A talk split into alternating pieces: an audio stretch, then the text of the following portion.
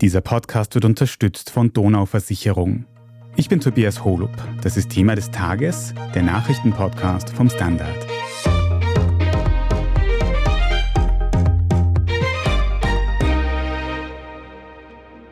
Два раза взорвалось, падает. Ты посмотри, падает. In russischen Amateurvideos sieht man ein Flugzeug, das langsam aus dem Himmel stürzt. Später brennende Wrackteile, aufgeregte Einsatzkräfte und unkenntliche Leichen. Gestern am Mittwoch ist auf einem Feld nördlich von Moskau ein Privatflugzeug abgestürzt. Unter den Insassen soll sich auch Jewgeni Prigoschin befunden haben, der Chef der berüchtigten Wagner-Söldner. Vor genau zwei Monaten haben Prigoschin und seine Truppen den Aufstand gegen Moskau ausgerufen und dann wieder abgeblasen. Die Reaktion des Kremls war in den Wochen darauf verdächtig zurückhaltend. Doch in alten Archivinterviews spricht Wladimir Putin über seine Meinung zu Verrat. Er sei das Einzige, das er nicht vergeben könnte. Wir sprechen heute darüber, welche gesicherten Informationen es über das Schicksal von Jewgeni Prigoschin gibt und ob es sich bei diesem Vorfall um die Rache Putins handeln könnte. Jo Angerer, du berichtest für den Standard aus Moskau in Russland und von dort erreichen uns seit gestern am Mittwoch sehr viele, sehr akute und dringende Nachrichten. Kannst du kurz für uns beschreiben, was sich da gestern nördlich von Moskau anscheinend abgespielt hat? Ja, es gab einen Flugzeugabsturz in der Region Tver. Das war eine völlig überraschende Nachricht. Und auf der Passagierliste dieses Fluges, muss man sagen, es war ein Privatflugzeug, ein Geschäftsreiseflugzeug, was da abgestürzt ist, befindet sich der Name von Jewgeni Prigozhin. Das ist der Führer und Leiter der Wagner-Söldnertruppe, der laut dieser Passagierliste mit an Bord war. Ob er wirklich mit an Bord war, darüber gibt es noch Spekulationen. Ja, was sind diese Spekulationen? Gibt es irgendwelche Beweise dafür, dass wirklich so eine hochrangige Person dort an Bord gewesen war? Na, der einzige Beweis, den es gibt bislang, ist eben diese Passagierliste, die die zuständigen Behörden hier in der Zwischenzeit auch veröffentlicht haben. Laut diesen Passagierlisten war auch sein Stellvertreter, der ehemalige Geheimdienstler Utkin an Bord und anderes Führungspersonal der Wagner-Truppe. Man hat in der Zwischenzeit zehn Leichen geborgen. Es waren sieben Passagiere und drei Besatzungsmitglieder. Man muss da allerdings noch DNA-Vergleiche machen und diese Toten identifizieren auch. Also es gibt keinen, sagen wir mal, wasserdichten Beleg bislang, dass Prigozhin da wirklich gestorben ist. Und es gab eine weitere Merkwürdigkeit. Es war nämlich ein zweites Flugzeug der Wagner-Söldner-Truppe auch in der Luft, auch in Richtung St. Petersburg, da ist das Hauptquartier der Wagner-Leute. Und dieses Flugzeug ist dann abrupt umgedreht und ist wieder zurückgeflogen nach Moskau und ist dort sicher gelandet. Jetzt gibt es eine Spekulation, dass ein aus Sicherheitsgründen Prigozhin sich auf die Passagierliste gesetzt hat des ersten Fliegers, aber mit dem zweiten Flieger in Wirklichkeit geflogen ist. Wie gesagt, ist eine Spekulation. Genauso über die Unfallursache oder die Absturzursache wird auch wild hin und her spekuliert. Mhm. Was könnte diese Ursache gewesen sein?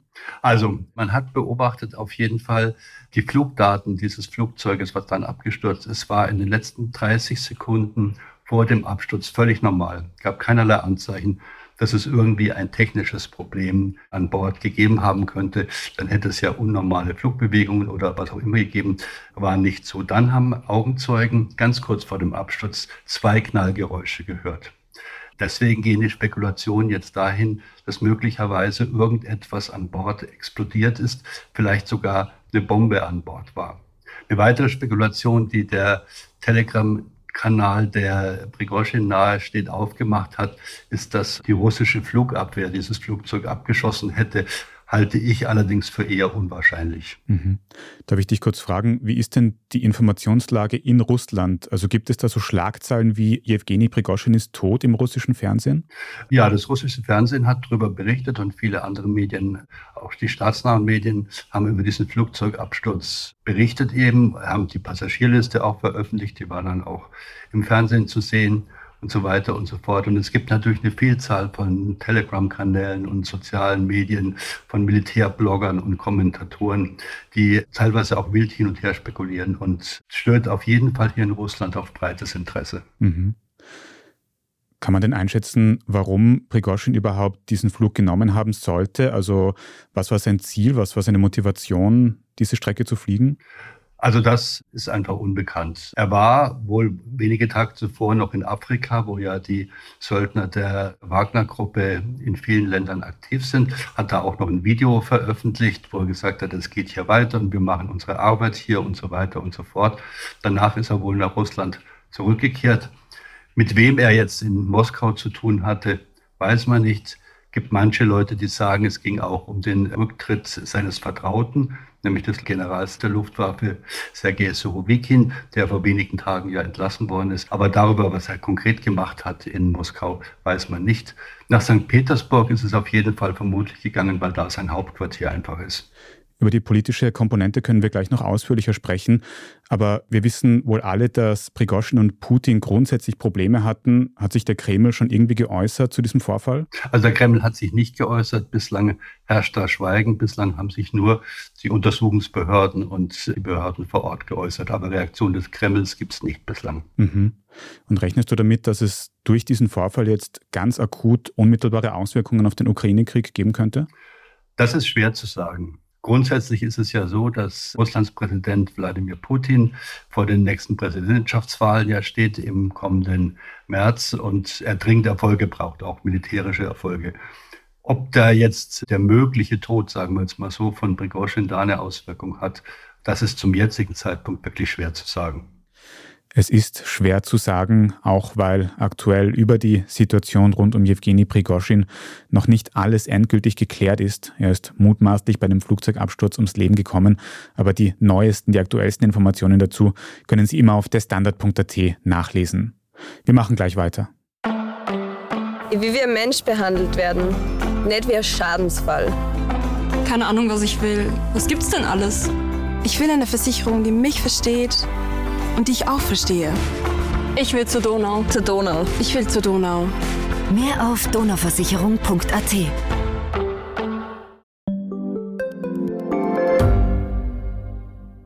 Ich bin die Franziska. Ich bin der Martin. Und wir wollen besser leben. Lohnt sich 10.000 Schritte zu gehen jeden Tag? Ist das Großraumbüro wirklich so schlecht wie sein Ruf? Spoiler, ja.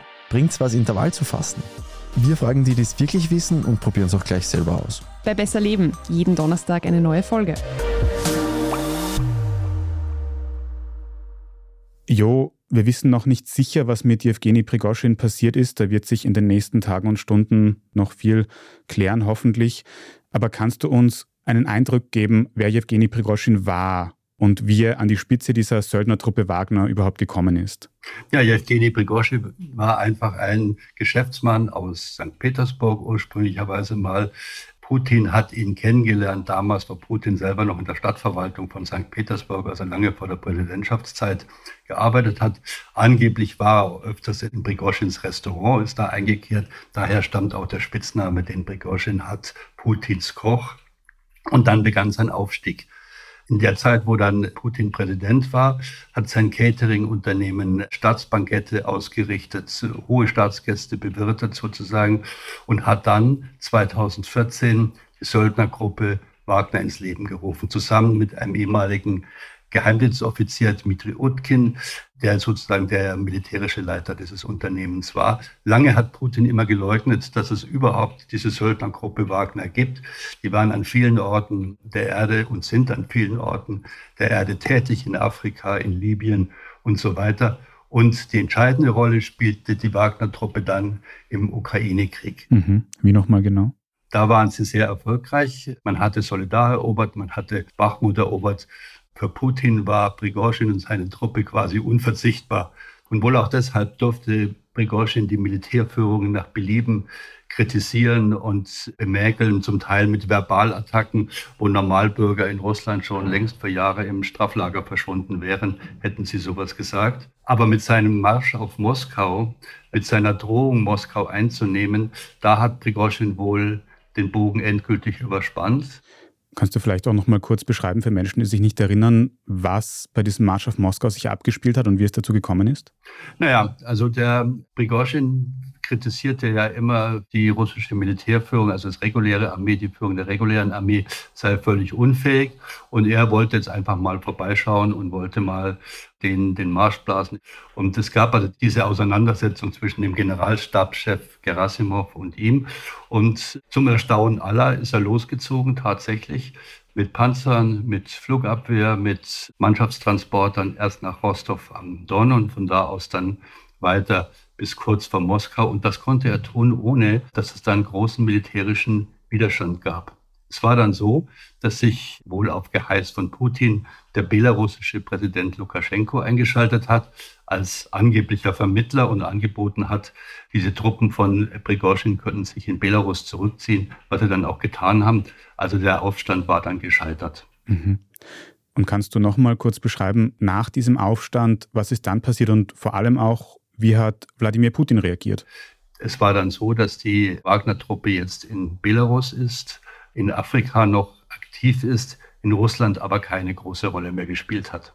Ja, Putin hat erstmal gar nicht weiter reagiert. Die Truppen von Prigozhin, also die Wagner-Truppen, haben sich neu aufgestellt in einem Camp in Belarus, was in den letzten Wochen auch gewachsen ist dort.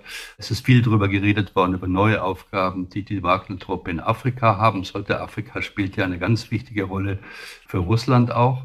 Und dann allerdings vor ein paar Tagen hat Putin eben diesen General Sergei Surovikin, der ein Vertrauter von Prigozhin ist entlassen und seines Amtes enthoben und durch einen anderen General als Chef der Luftwaffe sozusagen ausgetauscht, was ein Zeichen dafür ist oder als Zeichen dafür gewertet werden kann, dass dieser Streit zwischen dem regulären Militär und Prigozhin zugunsten der regulären Militärführung, also Verteidigungsminister Shoigu und Generalstabschef Gerasimov, entschieden wurde. Mhm. Also es hat da jetzt politische Folgen gegeben. Aber gleichzeitig muss man sagen, viele internationale BeobachterInnen waren erstaunt über diese Reaktion von Putin, über dieses Exil in Weißrussland, oder? Ich muss auch dazu sagen, ich habe heute ein Video gesehen, in dem Putin sagt, das eine Ding auf der Welt, das er nicht vergeben oder vergessen kann, ist Verrat. Könntest du dir vorstellen, dass auch dieser Vorfall mit dem Flugzeug von Prigozhin von Putin inszeniert war und quasi ein Racheakt von Wladimir Putin war? Könnte es ein politisch motivierter Mord gewesen sein? Also vorstellen, grundsätzlich kann man sich alles. Es gibt aber keinerlei Anzeichen dafür, dass irgendjemand aus dem Kreml, irgendjemand aus der Führung hier, auch aus der Militärführung in diesen Vorfall, sagen wir jetzt mal, oder in diesen Absturz in irgendeiner Form verwickelt war. Da gibt es keinerlei Anzeichen. Gut, der Prigozhin-nahe Telegram-Kanal spekuliert, dass das Flugzeug abgeschossen wäre durch die Luftabwehr. Keinerlei Belege gibt es dafür. Andere spekulieren auch, Beobachter, Kommentatoren, dass es ein Racheakt eher der Militärs gewesen sein könnte. Auch dafür gibt es keinerlei Belege und Beweise. Mhm. Also wir wissen es nicht sicher. Welche langfristigen Folgen könnte denn jetzt Prigoschins Tod haben? Du hast es schon ein bisschen angesprochen. Wird es diese Wagner-Söldner in der Ukraine in Afrika auch in Zukunft nicht mehr geben? Also ich denke, die Wagner-Söldner wird es in Afrika mit Sicherheit weiterhin geben. Das ist ja zunehmend ein Kontinent, der für Russland, für Russlands Politik, für Putin interessanter wird. Und da spielen ja diese Wagner-Söldner die Rolle, dass sie irgendwelche Regimes unterstützen, die eben Russland genehm sind, aber auch sozusagen Rohstoffabbaugebiete, wo Russland daran Interesse hat, bewachen, also so Bewachungsfunktionen haben und vielerlei mehr. Unklar ist, ob die Wagner-Söldner wieder eingesetzt werden in der Ukraine. Das wird einfach davon abhängen, wie erfolgreich die reguläre Armee im weiteren Verlauf dieses Krieges, der hoffentlich nicht mehr allzu lange dauert, wie erfolgreich dann da die russische Armee ist. Mhm. Ich habe so ein bisschen das Gefühl, dass Prigozhin auf eine gewisse Weise einer der prominentesten Putin-KritikerInnen im Land war, obwohl er ja bei vielen Dingen auch auf der gleichen Seite gestanden ist. Glaubst du, gibt es noch jemanden in Russland auf dem gleichen Niveau, mit dem gleichen Level an Einfluss, der sich in Zukunft noch offen gegen Wladimir Putin aussprechen könnte? Also niemand so prominenten. Es gab einige auch hochrangige Armeeoffiziere, die sich kritisch geäußert haben, sind jetzt nicht mehr auf ihrem Posten. Ein ehemaliger Armeeoffizier ist auch festgenommen worden. Also das gab es aber auf diesem Level, auf diesem prominenten Level. Prigozhin war ja durchaus eine bekannte Persönlichkeit auch in der russischen Gesellschaft. Da gibt es im Moment niemanden. Und vor allem OppositionspolitikerInnen werden ja vor allem eingesperrt oft in Russland. Jo, du berichtest aus Moskau für uns. Warst du eigentlich überrascht, als du diese Meldung des Flugzeugabsturzes das erste Mal gehört hast? Was war da dein erster Gedanke? Ich war überrascht. Also damit hatte ich eigentlich ehrlich gesagt nicht gerechnet, dass sowas passieren wird. Und habe natürlich gleich geguckt und geschaut und gemacht und alle möglichen Quellen gelesen und letztendlich dann auch mit der Arbeit begonnen natürlich. Ich war aber schon überrascht, dass es ausgerechnet zu dem jetzigen Zeitpunkt, kurz nachdem eben dieser Luftwaffengeneral Sorowikin entlassen worden ist, dass Prigozhins Flugzeug abstürzt. Ich will jetzt nicht behaupten, dass es da einen Zusammenhang gibt, aber überrascht war ich auf jeden Fall schon. Gleichzeitig überrascht und doch eine sehr lange Vorgeschichte hinter der Beziehung zwischen Prigozhin und dem Kreml. Ich lasse dich weiterarbeiten für die Zeitung und was du sonst noch zu tun hast. Vielen Dank, dass du dir für den Podcast Zeit genommen hast, Jo Angerer. Gerne gemacht und morgen könnt ihr dann wieder im Standard das nächste lesen. Und auf derstandard.at. Wir machen jetzt dann gleich noch weiter mit unserem Meldungsblock und sprechen heute ein bisschen ausführlicher über den Unabhängigkeitstag in der Ukraine, der von den Ereignissen in Russland überschattet wird. Seit den ersten Meldungen über den mutmaßlichen Tod von Prigozhin sind meine KollegInnen im Standard News Team in der Standard Außenpolitik rund um die Uhr damit beschäftigt, Ihnen die neuesten Informationen über die Ereignisse in Russland zu liefern. Auch Jo Angere, wie wir gehört haben, hat heute wohl nicht viel geschlafen und sehr viel gearbeitet. Wenn Sie, liebe Zuhörerinnen und Zuhörer, die journalistische Arbeit, die wir hier beim Standard machen, unterstützen möchten, dann können Sie das tun, indem Sie ein Standard-Abo abschließen. Das geht sowohl für die Zeitung, das geht auch für die Website. Oder wenn Sie Thema des Tages unterstützen möchten und uns auf Apple Podcast hören, dann kann man dort ein Premium-Abo abschließen und in Zukunft ohne Werbung hören und vor allem sehr unterstützen. Vielen Dank dafür. Wir sind gleich wieder da. Wie wir Mensch behandelt werden nicht wie ein Schadensfall. Keine Ahnung, was ich will. Was gibt's denn alles? Ich will eine Versicherung, die mich versteht und die ich auch verstehe. Ich will zur Donau. Zur Donau. Ich will zur Donau. Mehr auf donauversicherung.at.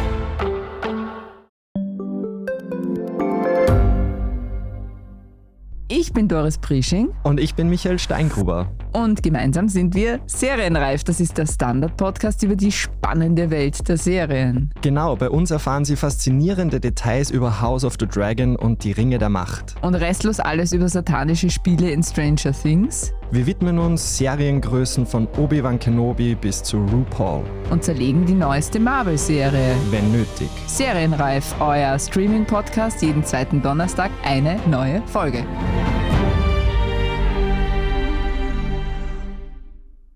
Und hier ist, was Sie heute sonst noch wissen müssen. In der Ukraine findet heute am 24. August der jährliche Unabhängigkeitstag statt. Aus diesem Anlass schauen wir jetzt noch etwas ausführlicher auf die ukrainische Geschichte. Der Nationalfeiertag bezieht sich auf die Jahre 1990 und 1991, als die ehemalige Sowjetunion auseinandergebrochen ist und die Ukraine somit offiziell souverän wurde. Das wurde wenig später auch völkerrechtlich bestätigt, wie mir die Historikerin und Ukraine-Expertin Dr. Kerstin Susanne Jobst erklärt hat. Was natürlich eine ganz wichtige Erkenntnis ist, auch im Angesicht des jetzigen Ukraine-Kriegs, ist, dass die ukrainische Souveränität, die Unabhängigkeit auch völkerrechtlich anerkannt worden ist, unter anderem 1994 dann in den berühmten Budapester Memoranden, wo die Ukraine auch von den ehemaligen oder von den Großmächten eben als unabhängig anerkannt worden ist. Trotzdem hat es in den folgenden Jahren immer wieder russischen Einfluss auf das Land gegeben. Mehrfach ist es zu großen Protesten der Bevölkerung gegen russlandfreundliche Politik gekommen, etwa 2004 bei der Orangenen Revolution und 2013 und 2014 auf dem berühmten Euromaidan. Dieser Widerstand war ein weiteres Fanal, dass das ukrainische Nation Building auf dem Weg der Vollendung ist. Und dass Russland ihre Fälle hat wegschwimmen sehen. 2014 hat Russland die ukrainische Krim-Halbinsel besetzt. Die Insel war schon im 18. und 19. Jahrhundert von sehr vielen verschiedenen Machtverhältnissen geprägt. Sie war einmal unter osmanischer Herrschaft, dann wieder unter Herrschaft des Russischen Reiches. Während der Sowjetzeit wurde die Insel dann aber offiziell an die Ukraine übergeben. Also wenn jetzt der Kreml oder auch Putin sagt, das war auch schon immer unser die Krim, unsere Heimat, wir haben ein Recht auf die Krim, ist das historisch nicht haltbar. Spätestens heute nutzt Wladimir Putin in seiner politischen Propaganda oft auch die russische Sprache als Merkmal, das den Osten der Ukraine von anderen Landesteilen trennen würde. Die Historikerin sieht auch das kritisch. Für ukrainische Staatsbürger, die finden sich in beiden Sprachen zurecht. Also im Grunde war es völlig das Dümmste, was Putin und seine Berater gemacht haben, nämlich das ukrainische bzw. das russische so zu politisieren. Seit dem vergangenen Jahr führt Putin nun bekanntlich offen Krieg in der Ukraine. Und während das ukrainische Militär sich dagegen wehrt, zeigt die Zivilbevölkerung immer öfter Flagge. Oft sieht man den ukrainischen Dreizack, das Nationalsymbol des Landes, oder eben auch die blau-gelbe Fahne. Da gibt es verschiedene Erzählungen, warum gelb-blau. Die populärste ist sicher, dass das im Grunde der weite ukrainische Himmel, also der blaue Himmel und unten die wogenden Kornfelder, dass das eben die ukrainischen Staatsfarben sind. Die russische Invasion in der Ukraine dauert heute genau 18 Monate an. In einer symbolischen Reaktion darauf haben die ukrainischen Behörden vor kurzem eine enorme Statue in Kiew umgebaut. Die Statue heißt Mutter Ukraine und wurde bis vor kurzem von dem sowjetischen Hammer- und Sichelsymbol geziert. Es wurde nun gegen den ukrainischen Dreizack ausgetauscht. Auch ein Zeichen für die ukrainische Kultur und den ukrainischen Widerstandswillen. Das ist natürlich etwas, das mich jetzt jeden Tag bewegt und berührt. Also dieser Widerstandswillen, die Tapferkeit. Aber als ich in den 90er Jahren vor allem anfing, mich mit der Ukraine zu befassen, da war das ein ganz junges Land. Ich wurde von ganz vielen Leuten, was ist denn das, die Ukraine, das gibt es doch gar nicht. Oder die Ukraine, wie dann oft gesagt worden wird, die gibt es doch nicht, das ist doch Russland oder das ist Polen. Und diese damals ja Terra Incognita kennenzulernen durch meine Besuche, ist mir dieses Land natürlich ans Herz gewachsen. Aber erst einmal war es für mich eben genauso unbekannt wie für viele andere. Viele dieser Informationen stammen von der Historikerin Kerstin Susanne Jobst. Vielen Dank dafür. Alles weitere zum aktuellen Weltgeschehen können Sie auf der Standard.at nachlesen. Falls Sie dem Standard Podcast Team Feedback oder Anregungen schicken möchten, dann können Sie das über die E-Mail-Adresse podcast.derstandard.at machen. Wenn Ihnen diese Folge von Thema des Tages gefallen hat, dann abonnieren Sie uns am besten auf Ihrer liebsten Podcast-Plattform, dann verpassen Sie auch keine weitere Folge mehr. Bei der Gelegenheit freuen wir uns auch sehr über gute Bewertungen oder nette Kommentare. Vielen Dank dafür. Ich bin Tobias Holub. Vielen Dank fürs Zuhören und bis zum nächsten Mal.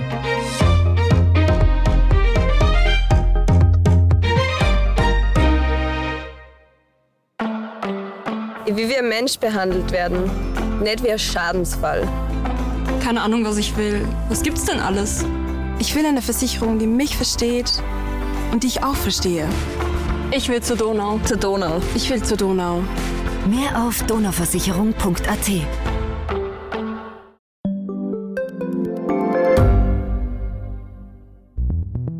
Wie können wir die Erderhitzung stoppen? Wie verändert künstliche Intelligenz unser Leben? Und wann wird nachhaltiges Reisen endlich einfacher? Um diese und viele weitere Themen geht es im Podcast Edition Zukunft und Edition Zukunft Klimafragen. Ich bin Alicia Prager. Und ich bin Julia Beirer. Wir sprechen über Lösungen für das Leben und die Welt von morgen. Jeden Freitag gibt es eine neue Folge, überall, wo es Podcasts gibt.